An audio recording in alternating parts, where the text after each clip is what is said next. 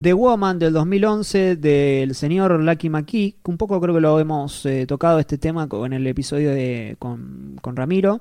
Eh, Lucky McKee, un director que siempre le interesó, un director de género, que siempre le interesó cuestiones de género, eh, pro- protagonistas femeninas. De hecho, los nombres de las películas ya lo dicen. May, The Woman, All Cheerleaders Die, eh, y ahora me estoy olvidando alguna otra que, que seguramente debe tener esta, esta misma eh, característica.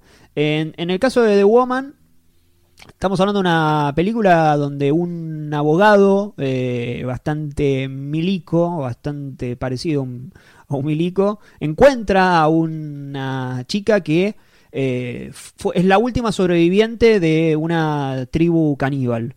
Y la secuestra, la mete en su granja y eh, de- se decide a, tenerla como, esclava, a tratar de educarla.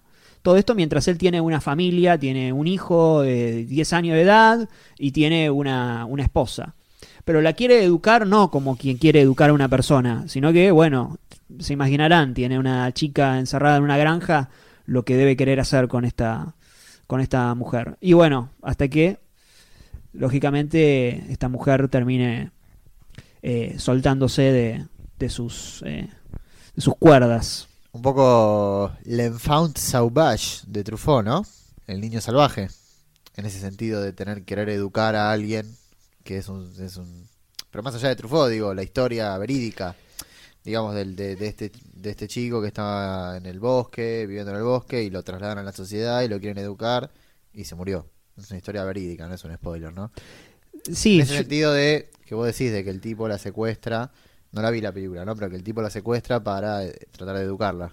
Lo que pasa es que acá no trata de educarla. Acá, eh, o sea, la, la- la forma, él lo que quiere es incluirla en la civilización, pero no educarla de una manera que uno puede decir, bueno, te voy a decir el abecedario y Claro. quiero que sepas, eh, eh, como quien tiene un juguete, como quien, y acá va la, la lectura más...